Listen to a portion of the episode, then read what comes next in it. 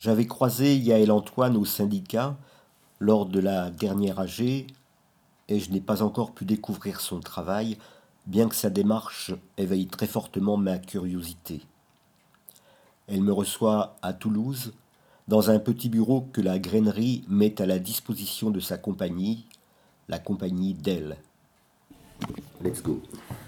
Moi, je suis, je suis Yael Antoine, euh, du coup, euh, artiste de cirque, donc à la base contorsionniste, puis fil de ferriste. J'ai arrêté le fil euh, suite à donc, une césarienne et deux éviscérations qui m'ont handicapé à 30%. Mmh. Et ben aujourd'hui, voilà, je dirige la compagnie d'elle et je continue à travailler sur une écriture, une imbrication entre l'espace public, le cirque et le texte. Mmh. Voilà, je suis aussi euh, donc pédagogue, euh, donc euh, formatrice en formation professionnelle au Lido. Et quoi d'autre? Je pratique la langue des signes. ok. donc du coup, tes, voilà, tes, tes, origines familiales, tes premiers rapports au cirque, ton premier souvenir de cirque ou choses comme ça Enfin, qu'est-ce qui. Il y a eu une étincelle, il y a eu un moment, il y a eu un rapport avec ta famille Alors, je, suis née dans une famille protestante, euh, très mmh. pratiquante. Mmh. Euh, j'étais euh, une enfant, en tout cas, d'une famille nombreuse. Donc, dans ma famille, tout était très clair. Hein. il y avait les garçons et les filles. Hein. Mmh. Donc, les garçons émancipés, en tout cas, voilà avec une certaine liberté, les filles au foyer. Donc en fait, le cirque, ça a été une rencontre très très jeune, puisqu'en fait, mon grand-père, complètement par hasard, un jour a décidé d'emmener toute la famille euh, nombreuse euh, voir euh, Achille Zavata. Euh, pourquoi, je sais pas, mais en tout cas, ça a été un choc de voir cet homme avec son saxo en centre de la piste. Et du coup, à partir de ce moment-là, j'avais 4 ans, j'ai décidé que je voulais, être, je voulais être clown. Mm. Voilà, donc ça, c'est une idée qui ne me quittait pas, mais mes parents de toute façon euh, me disaient que ça n'existait pas. Euh, pourtant je l'avais vu, hein, j'avais vu un mm. clown, mais mm. ça n'existait pas. C'était pas un métier qui existait, et puis c'était pas un métier pour une femme. Et puis euh, me, pousser donc à faire des études. Donc en fait je suis allée jusqu'au bac. Et en fait j'ai été une enfant perturbée parce que dans un cadre trop serré, donc en fait je me suis, je fuguais je suis partie à Paris et j'ai rencontré Annie Frattini. Hmm. J'ai rencontré euh, le clown femme qu'il fallait rencontrer ah bah et qui m'a accueilli euh, dans son école. Donc euh, en fait, mes parents m'ont fermé la porte à ce moment-là. Hmm. Mais j'ai quand même persévéré dans cette voie et elle, elle avait trouvé une solution. Elle est morte dans l'année où, je, hmm. où je suis rentrée à l'école. Et elle avait trouvé une solution, c'est-à-dire qu'elle me faisait donner des cours aux enfants pour pour que j'ai l'école gratuite, puis en même temps, il me donnait un peu d'argent. Mmh. Donc, je suis sortie comme ça. Et mmh. puis, euh, du coup, donc Annie est morte. Je suis restée dans les deux années qui ont, ouais, deux ans et demi qui ont suivi sa mort. Et euh, j'étais vraiment dans une idée euh, très traditionnelle du cirque. J'avais la chance de croiser une artiste dans mon village qui m'avait fait faire de la contorsion. Mmh. Donc je voulais faire de la contorsion aérienne, mais il n'y avait plus de place quand Annie m'a fait rentrer. Donc elle m'a fait rentrer en fil de fer. Et après, j'ai plus jamais voulu descendre d'un fil. Mmh. Et du coup, euh, du coup, as eu, enfin, autrefois, on disait maître ou père d'élève ou choses comme ça. oui, j'ai eu un maître. Ça, vaut pour toi, oui. Ça a été très important, en fait, ma rencontre avec euh, Manolo dos Santos à l'époque. Qui m'a pris vraiment euh, sous son aile, qui, m'a, qui a été vraiment très patriarcal, je pourrais dire aujourd'hui, mais qui m'a pris sous son aile et qui m'a vraiment accompagné et fait travailler comme, comme une folle. Et puis du coup, euh, donc après l'école a fermé, il y a eu une vraie rupture et c'est là que je suis tombée dans le cirque, on va dire, euh, contemporain. Parce qu'en fait, j'ai cherché désespérément euh, des solutions. À l'époque, j'étais suivie par une mission locale qui m'a conseillé donc de passer des écoles de concours, des, des, concours d'école, excusez-moi, des concours d'école de cirque contemporain. Donc enfin, je me suis présentée à Chambéry, j'ai été prise et du coup, je me suis retrouvée en formation à Chambéry en hmm. prépa. Hmm. Prépa à Rony, prépa à Chalon, prépa à Lido. C'était des mots, des termes barbares, je ne hmm. connaissais pas. Et, euh, et, du coup, voilà, j'ai euh, j'ai fait une prépa à Chambéry qui n'a pas duré très longtemps, puisqu'en fait, euh, pour moi, ça tournait beaucoup autour de la musculation. Et on voulait que je devienne porteuse, parce que je suis assez grande et puissante. Et je voulais faire du fil. Donc au bout de six mois, en fait, j'ai dû faire un stage en entreprise et là, euh, j'ai j'ai ciblé les colporteurs qui m'ont accueilli. Et euh, bah, dans la foulée, ils m'ont engagé euh, sur une création qui s'appelait Métamorphosie. donc je suis partie à, en Sicile avec eux. Et en, en parallèle, j'ai passé les auditions Lido. et j'ai été prise au Lido. Et du coup, pendant les deux années de formation euh, que j'ai eu au Lido, euh, il y a un lien qui s'est créé avec la compagnie Colporteur.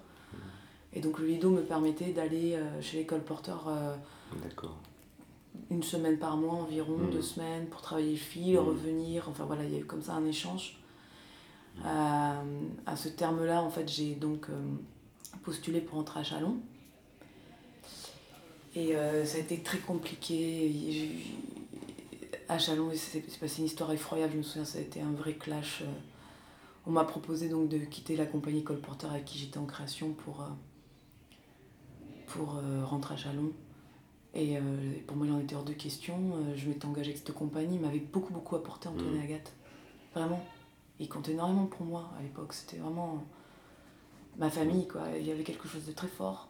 C'était impossible pour moi de, de les quitter. Donc, du coup, voilà, j'ai renoncé à Chalon. Et ça a été une vraie rupture. Euh, je m'en suis. Ouais, c'est difficile à, à, remonter à la pente. Ouais. Hmm. Et pareil, à ce moment-là, j'étais. La, la, problématique école, euh, formation, formation, compagnonnage. Enfin, c'est des, des, questions hmm. que je me posais. Est-ce qu'il valait mieux pas que je me forme auprès d'un artiste, d'un hmm. film de Ferris, plutôt que dans une école? Enfin, toutes ces questions-là. Et en même temps, très rapidement, j'ai compris aussi que Chalon m'aurait ouvert un réseau pour la suite. Voilà. Mais du coup, euh, du coup, tu as, enfin, as souvenir d'avoir eu un, un, rêve de cirque, d'avoir eu un. Enfin, dire bon, effectivement, il y a eu ce, ce, ce flash euh, quand tu avais 4 ans, là, mais, euh, mais après, est-ce que c'est le, le, métier? Est-ce que c'est la vie? Est-ce que c'est, je sais pas, l'itinérance? Enfin, Ça a été quoi ton rêve qui, qui, qui s'est construit enfin, au fur et à mesure de, de tes formations alors je me souviens d'un flash. Enfin, tu vois, euh, euh, je me souviens d'un flash euh, assez particulier. En fait, c'était l'étrangeté de ce cirque à, cet endroit-là. Il faut savoir en fait que dans le milieu familial dans lequel j'étais, rien n'était facile. Mm. faire du cirque, aller voir du cirque, tout était compliqué. Je me souviens par exemple du cirque Paradis à Marseille et j'avais pas pu aller le voir, mais j'avais vraiment essayé. Mm. Euh, auprès de mes parents. Mais je me souviens d'un flash, justement, j'étais quand j'étais au lycée, j'étais en, en, école, euh, donc euh, horaire aménagé théâtre. Et j'avais bataillé pour y être. Et j'avais vu Denis Lavant dans Richard III. Et je me souviendrai toujours de ce moment où Denis Lavant il s'avance sur le devant de la scène et c'est du Shakespeare hein, qu'il a dans la bouche. Et il fait un salto arrière, il arrive assis sur son trône. Et là, je me souviens vraiment de ce choc, c'est-à-dire du choc du texte et du jeu. et c'est resté vraiment un en moi. Un choc artistique en fait. Un choc artistique, ouais. Mm. Ce mouvement mm. acrobatique, cette fulgurance avec ce texte, ça m'avait. Mm. C'est vraiment quelque chose que, que qui est resté très, très ancré en moi, ce rapport du texte, du jeu au cirque. Bah, justement, donc, tu dis euh, donc, ta spécialité, euh, enfin à la base c'est le fil, mais. Euh, mais voilà, aujourd'hui on parle de cirque de création. Euh, euh, c'est une étiquette comme une autre, mais euh, ton travail, comment, comment il s'inscrit là-dedans? Est-ce que c'est un concept que tu, tu revendiques? Et comment tu te situes justement dans, dans, l'évolution du cirque, de, les références que tu peux avoir et tout ça? Alors en, fait, euh, c'est, moi j'ai un rapport euh, compliqué au cirque, puisque mm. justement je, me revendique d'une certaine hybridité, euh, mm. du transdisciplinaire. Donc en général, je, pour les, les, programmateurs cirque, je ne suis pas assez cirque, alors qu'en fait j'ai une réflexion qui part du cirque. C'est vraiment ça qui me plaît, je ne je, me vois pas, je me vois pas être dans le théâtre ou la danse, je, mm. c'est vraiment ça qui me plaît, c'est ça qui me motive. Euh, donc je pourrais dire que je suis à un endroit d'hybridation. Et en même temps, j'ai envie de dire, je crois que le cirque, il, est pour tous les espaces. Hmm. Euh, on peut faire du cirque dans une chambre d'hôpital, et on peut faire du cirque sous un chapiteau, et on peut faire du cirque avec rien, et on peut faire du cirque avec d'énormes moyens. C'est pas les mêmes cirques, mais le cirque peut se jouer dans l'immobilité aussi, ou dans le mouvement, mais aussi dans l'immobilité, on peut faire du cirque sonore, on peut faire... Euh, je me souviens de, quelque chose que j'avais vu, euh, alors je suis incapable de dire qui avait fait ça, mais j'avais vu une expérimentation où justement il y a des trapèzes, des fils installés sur une scène, et tout était sonore, et il n'y avait que les agrès, il n'y avait pas d'artistes. Et j'avais trouvé ça extrêmement circassien. Mmh. Et du coup, moi, je suis vraiment peut-être plus dans l'idée d'un cirque qui est pensé, plus que mis en action, mais qui peut être mis en action aussi, mm. j'ai rien contre. Mais en tout cas, je suis vraiment à un endroit de la pensée, euh, de, de qu'est-ce que c'est le cirque, qu'est-ce qu'il amène, mm. euh, quelle mobilité déclenche à l'intérieur, euh, mm. la puissance d'un salto finalement, de 1 salto et pas de 15 salto. Voilà, la puissance de peut-être une rareté du cirque. Du coup, les, les, idées de création, enfin, elles viennent comment Comment elles naissent Comment elles mûrissent comment ça s'écrit, comment ça se concrétise. Et, et, ensuite, euh, voilà, ton, enfin, parallèlement, ton rapport aux autres arts, par exemple la littérature, le, théâtre, tu viens en parler, euh, la peinture, musique, etc. Est-ce que ça, ça s'articule tout ça Oui, ça s'articule. Bah, alors, déjà, il y a un truc très important, c'est la, la puissance d'un agrès. Enfin, un agrès, un film ne part pas de la même façon qu'un trapèze. Donc déjà, ça c'est très important. Euh, par exemple, moi je pars, euh, donc j'ai travaillé sur un triptyque qui s'appelle Geste criminel, geste circassien, une histoire de centimètres. Donc le premier triptyque était euh, vraiment sur le cheminement jusqu'au crime. Donc là j'ai utilisé le fil. J'avais mis trois fils sur scène. Donc pour moi c'était la grille qu'il fallait quoi. Et, et du coup j'ai enchaîné avec une création sous chapiteau donc sur la figure de Roberto Succo, donc sur la cavale c'est-à-dire la, la, la, fulgurance, euh, le, le, côté central, euh, enfin le, le, centre qu'occupe le serial killer en fait. tous, les, tous les regards convergent vers un serial killer. Donc du coup je me suis dit, je vais mettre un serial killer au centre, donc dans une piste. Donc il me faut un chapiteau. Voilà. le chapiteau est devenu une jupe dont on qu'on soulevait pour, pour appeler au viol, etc. etc. Donc j'ai vraiment travaillé donc, sur tout ce vocabulaire circassien, mais en lui donnant une autre couleur, peut-être plus violente, plus noire. Et là, euh, je viens de créer donc euh, Bifélis, c'est un hippodrome urbain. Encore une fois, un hippodrome, c'était un, une forme qui existait au 19e siècle. C'était un spectacle de cirque où les chevaux étaient, euh, tenaient les rôles principaux. Donc j'ai créé donc un hippodrome urbain où c'est un cheval qui joue le rôle principal. Ce cheval s'appelle Barba. Et elle est à la fois incarnée par un cheval et à la fois incarnée par une femme, parce qu'un cheval en argot, c'est aussi un toxico en fin de vie. Donc j'ai joué sur le, l'essence euh, différent en fait, de, de, ces mots. Alors en fait, je suis, hmm. je suis vraiment je suis une joueuse. Hmm. Et donc là, le prochain projet sur lequel je travaille, j'ai envie de travailler sur euh, le troisième volet du triptyque, donc sur le pardon. Et j'ai envie de donc, du coup convoquer euh, tout ce cirque américain, le close-up, la pole dance, le striptease, le burlesque, pour parler de la peine de mort. Hmm. Voilà. Donc en fait, en général, je trouve dans le vocabulaire circassien, une résonance souvent avec les thématiques euh, que j'ai envie d'aborder. Et euh, voilà. Et souvent, ce sont des thématiques qui me touchent. Et c'est un gros travail de dramaturgie et d'écriture euh, donc, que je fais qui dure entre 1 et 2 ans. Hmm. Où en fait, je vais chercher de la matière, j'écris des textes, je fais des collectes, etc. Je regarde des films. Voilà, voilà. C'est une nécessité, le travail artistique pour toi, c'est vraiment une nécessité Alors moi, je suis vraiment auteur, re, hmm. Hmm. auteur. Mm. Euh, oui, j'écris beaucoup. J'écris mm. beaucoup mm. euh, depuis, euh, depuis le début, en fait. Je me souviens, à l'époque, Henri Guichard, qui était directeur du Lido, me disait Mais le cirque, ça s'écrit pas. Et pourtant, en fait, j'écrivais et j'écrivais le cirque. J'ai toujours écrit le cirque, j'ai toujours fait des manuscrits, en fait. Toujours. Je passe par. je réécris à peu près 20 fois un spectacle, 25 fois, mais je passe toujours par le manuscrit, par la phase table. Ça permet de rêver et surtout, ça permet euh, des fois d'aller en profondeur et d'aller trouver euh, des appuis euh, poétiques mm. qui, du coup, vont aider après dans le cheminement du travail. Quand on va tourner à vide, quand on va être perdu, on reprend le mm. manuscrit et on retrouve ces appuis. Mm. C'est des appuis forts, des appuis secrets. C'est super important pour moi. Du coup, tu, voilà, tu disais un peu en introduction que tu avais été obligé d'arrêter en fait le, travail purement physique euh, euh, à des, soucis de, santé, etc. Donc du coup, ton, enfin, ton rapport au corps, bah, avant, après, comment c'était quoi ton corps C'était quoi? C'était un, un objet poétique, un vocabulaire, un, moyen, c'était un objet de performance, ou je sais pas, enfin comment, comment quel, quel rapport tu avais à ton corps dans, ton travail en fait d'acrobate et de. Euh, Alors, euh, je pense que je pense c'est dû à mon éducation. J'avais un rapport assez dur au corps. C'est-à-dire que j'avais un entraînement euh, spartiate et très intensif. Puisqu'en fait, à, la, donc à la fin de ma carrière, j'étais donc fil de ferriste et cordiste. Donc, je, je cumulais deux. donc, j'avais en tout cas une recherche exigeante. voilà, un, un peu trop peut-être. Euh, du coup, mon corps, je l'utilisais vraiment comme, euh, comme quelque chose qui m'était dû. Quoi. J'avais vraiment. Euh, je régnais sur mon corps. À disposition. Quoi. Ouais, j'ai mmh. régné sur mon corps et je ne mmh. lui laissais aucun répit. J'étais vraiment quelqu'un de. J'éprouvais beaucoup mon corps. J'avais un amour vraiment de l'entraînement. J'étais quelqu'un qui, qui, aimait énormément s'entraîner.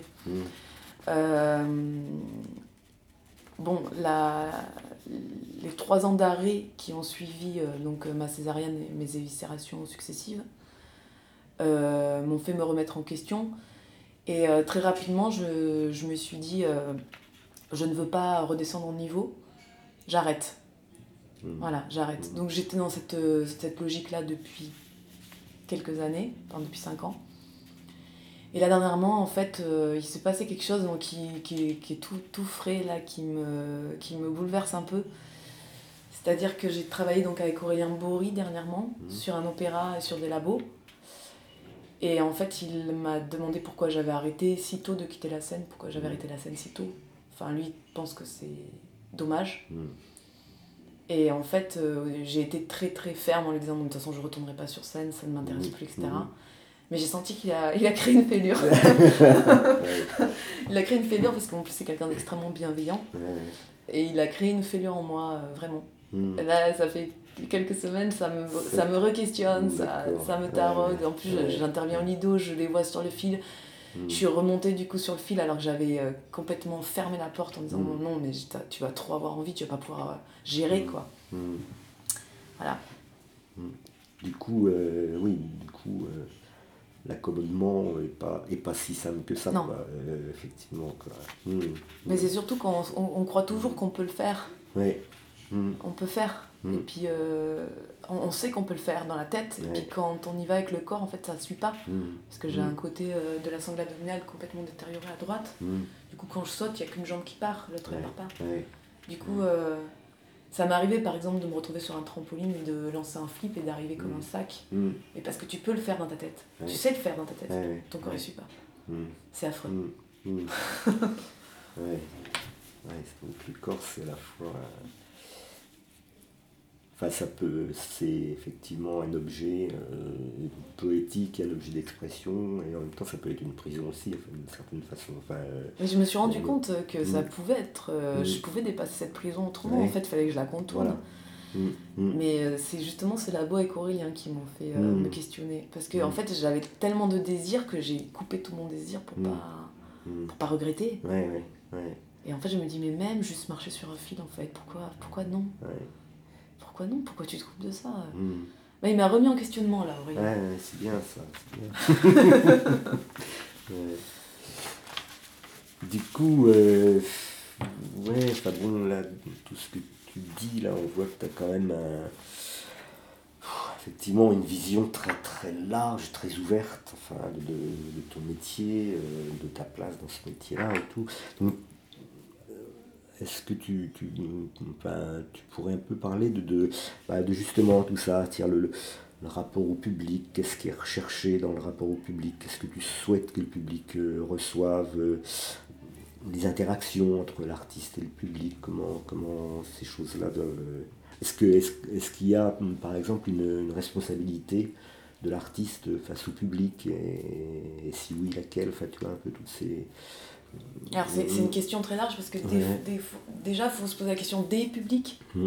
Euh, puisque du coup moi je travaille donc euh, vers un public euh, donc en situation carcérale mm. et je travaille avec un public handicapé. Je travaille beaucoup avec des sourds. Donc c'est pas la même... Je crois qu'on a une responsabilité là. Enfin moi je, je me pense comme une artiste sociale. Vraiment. Citoyenne et sociale. C'est-à-dire que, en fait, je crois qu'il faut que nous nous positionnons et que nous allions euh, défricher et créer des espaces politiques ailleurs. quand je vois le poids qu'a un projet de trois mois en détention, c'est incroyable ce qui s'y passe. Quoi. Je crois qu'on a toutes, tous et toutes, en fait, euh, quelque chose à faire à, ce niveau-là. Le socio est souvent considéré comme quelque chose de bas de gamme. Mm. Moi, je défends vraiment ça. C'est-à-dire, euh, j'appelle ça, pas socio j'appelle ça œuvre, œuvre sociale. Et on a tous à faire œuvre. Là où on en est, là où on a envie, euh, voilà. Mais je pense qu'on a tous à faire œuvre. Donc voilà, ça c'est premièrement c'est ça. Puis après dans les projets on va dire euh, plus artistiques, moi je me suis longtemps euh, énervée euh, sur la posture du public. C'est une question qui me préoccupe. C'est-à-dire qu'en fait, je trouve qu'il n'y a rien de plus agaçant quand on est assis pour regarder un spectacle et qu'on sait à 5 minutes près que ça va être fini. Mhm. C'est-à-dire qu'on sait qu'on est là pour une heure ou une heure cinq, et en fait, biologiquement, euh, on est assis, donc on est dans une posture semblable à toutes les autres. On est assis et on sent euh, le spectacle se dérouler, et à force d'en voir beaucoup, on sait exactement si on est au milieu, si on est aux trois quarts, si on est à la fin. Voilà. Mm.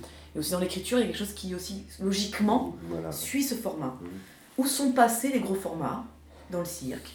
Pourquoi il n'y a plus de spectacle de 3 heures? Pourquoi est-ce qu'il n'y a pas un spectacle de 12 heures? Je sais qu'après, physiquement, c'est compliqué, mais ça sera un cirque différent.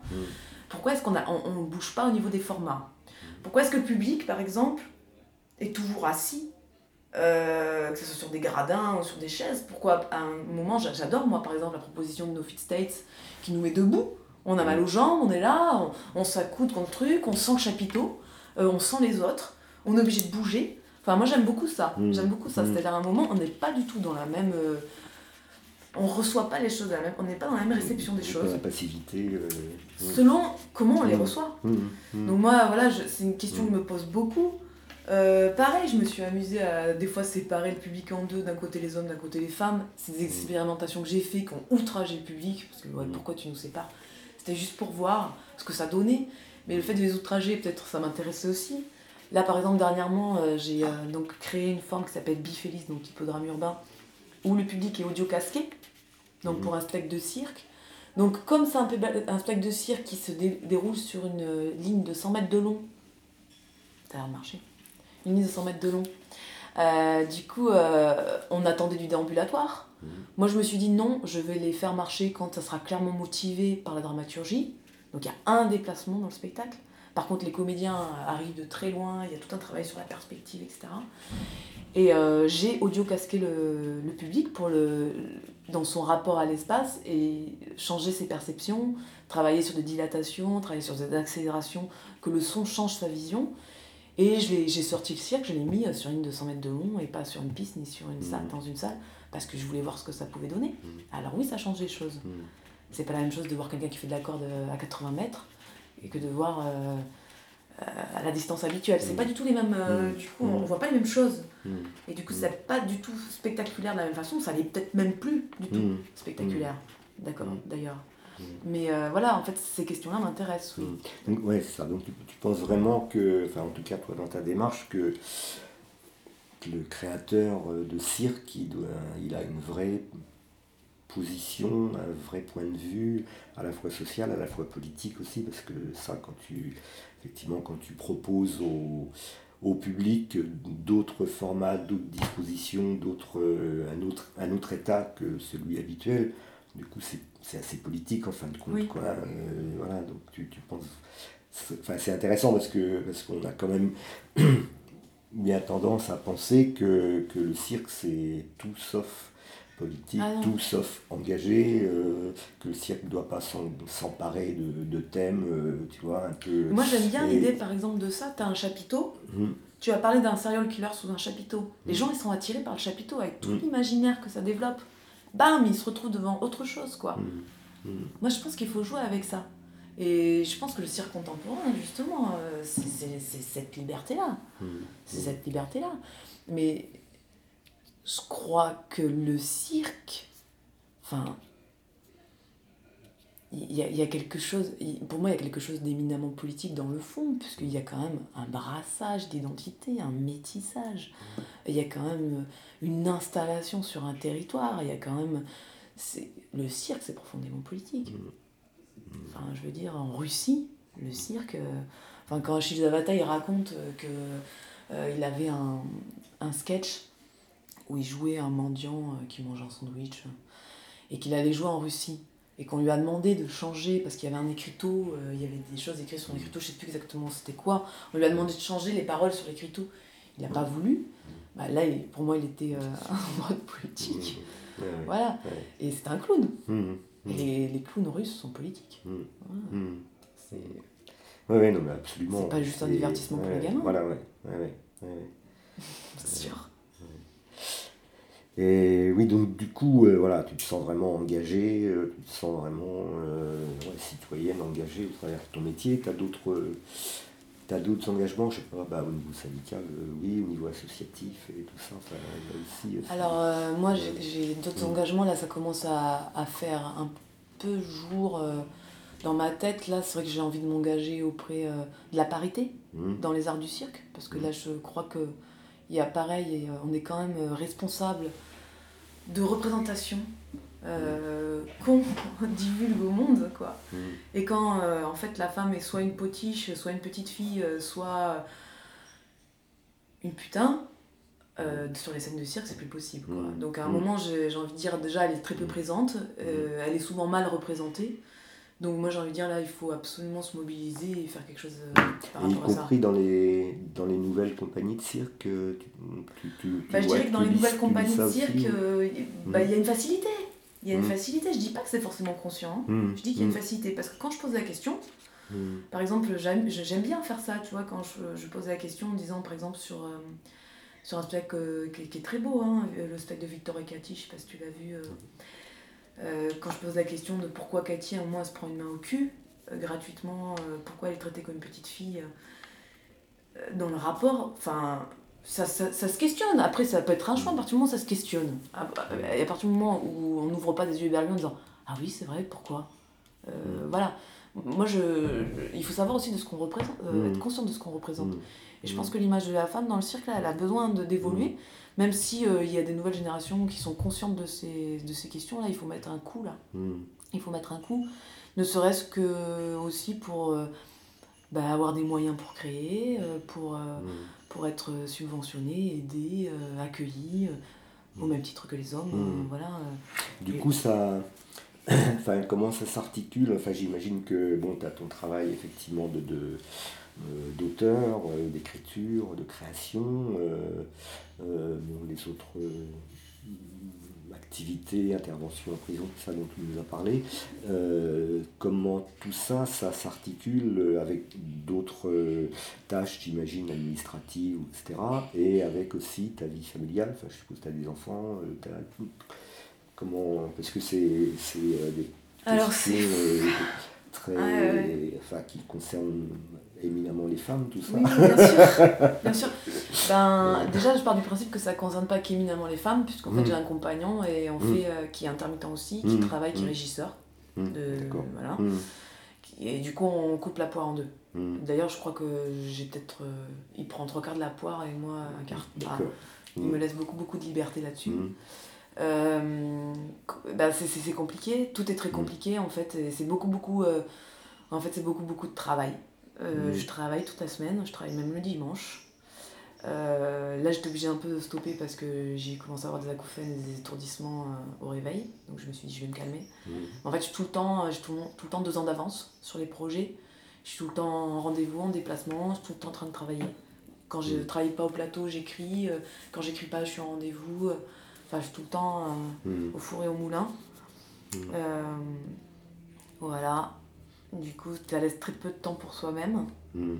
Et en même temps, il y a une vocation et il y a un plaisir dans, dans, le faire. Et en même temps, il y a très peu de temps aussi pour euh, le reste. C'est-à-dire que j'aimerais pouvoir, euh, des fois, euh, je sais pas, moi, faire un stage AFDAS, j'ai jamais pu. Hmm. Faire un stage AFDAS pour, par exemple, travailler autour de questions qui me préoccupent, comme la dramaturgie, creuser des choses et tout, j'ai jamais le temps. Ou alors creuser des compétences, j'ai hmm. jamais le temps. Hmm. Par exemple, apprendre, euh, enfin, pouvoir valider un diplôme en, langue des signes, j'ai pas le temps. Hmm. Enfin voilà, je, c'est, la course quoi. C'est la course. voilà. du coup, enfin, ça découle un petit peu, mais qu'est-ce que, comment tu vois, toi, ton rapport d'artiste au, eh ben, au monde de la diffusion, au monde institutionnel, à ceux qui qui, euh, qui initient les politiques culturelles, ceux qui, les, qui sont chargés de les appliquer, tout ça, comment, comment, quel, quel rapport t'entretiens avec eux Qu'est-ce que tu en penses Qu'est-ce que c'est -ce c'est enfin, Alors, moi, mm. c'est assez compliqué euh, en fait, à décrire, parce qu'il y a, par exemple, ça se passe très bien avec les institutions, parce que j'ai un don pour le dossier. Mm. j'ai un don. Je sais faire des dossiers. Non, voilà, ça, je crois que c'est vraiment un atout par rapport à d'autres artistes de cirque. J'ai vraiment cette capacité à faire des dossiers. J'ai compris, en fait. J'ai compris comment il fallait faire des dossiers, donc je m'en sors plutôt pas mal au niveau institutionnel. Et, et puis petit à petit, en fait, au fur et à mesure des projets, puisque ça fait bientôt 13 euh, ans que ma compagnie existe, voilà, j'ai acquis du crédit. Hmm. Donc euh, au niveau des institutions, il y a moins de, de méfiance. Hmm. Après, euh, j'avouerai très clairement que ces derniers temps, j'ai pas mal évité le secteur du cirque euh, pour plus euh, me rapprocher du secteur des arts de la rue parce qu'en fait, euh, je sais pas, ça bloque, je, mhm. ça ne passe pas, ça. ça il y a un truc qui passe pas, je je vais pas, je vais pas faire de généralité parce que c'est pas avec mhm. tout le monde. Hein, mais voilà, après, c'est dur là, tu manges juste, tu vois. pas de nom, pas de nom. c'est chaud. Non, mais voilà, tu, vois, c'est chaud. Et, Mais il y a, y a des gens, mais il y a des gens avec qui, euh, qui me soutiennent hmm. depuis le début et qui sont là, hmm. et qui, qui, sont dans le cirque et qui me lâchent pas. Et j'ai, à un moment, je me suis dit, il faut que je contourne, quoi. Il faut que je contourne. Après, là, depuis 5-6 ans, je contourne et ça commence. En contournant le cirque, peut-être, j'arrive par derrière, ça va mieux que frontal. C'est bien. Oui, ben on parlait de ça hier soir, en, en off, là, mais euh, euh, j'aime bien cette idée, là, tu, tu, peux la, tu, un peu, cette idée du, voilà, du contournement. De, contourner, en fait, c'est mm. à un moment. On a, on a, en fait, je sais pas aussi, on a affaire beaucoup à une euh, population d'hommes, mm. voilà. Donc il y a, y, a, y a deux choses auxquelles je me suis refusée très très vite. C'est un, d'être la petite fille, donc mhm. avec le papa qui vous parle, hein, ou deux de séduire. Mhm. Ça m'ennuie. Ça m'ennuie complètement. Mais même à peine ça commence, je fais la remarque, j'arrête tout de suite le, le, le rapport. C'est pas possible. Pour moi, c'est vraiment pas envisageable. Donc ce qui m'a ce qui m'a créé euh, quelques quelques petits problèmes de communication. Mais du coup, euh, ben, du mhm. coup, petit à petit, quand même, on n'a pas des gens idiots en face de nous. Donc euh, ils se disent, bon, franchement, elle est cache, quelle grande gueule celle-là. Mais au final, 5 ans, 6 ans après, elle est toujours là, elle travaille, elle travaille bien, elle est soutenue euh, par les gens euh, qui ont pas essayé de. Mm. Et qu'effectivement, peut-être les gens se remettent en question et se disent effectivement, j'ai peut-être été un peu paternaliste avec elle, ou j'ai peut-être un peu été euh, beau gosse. Hein.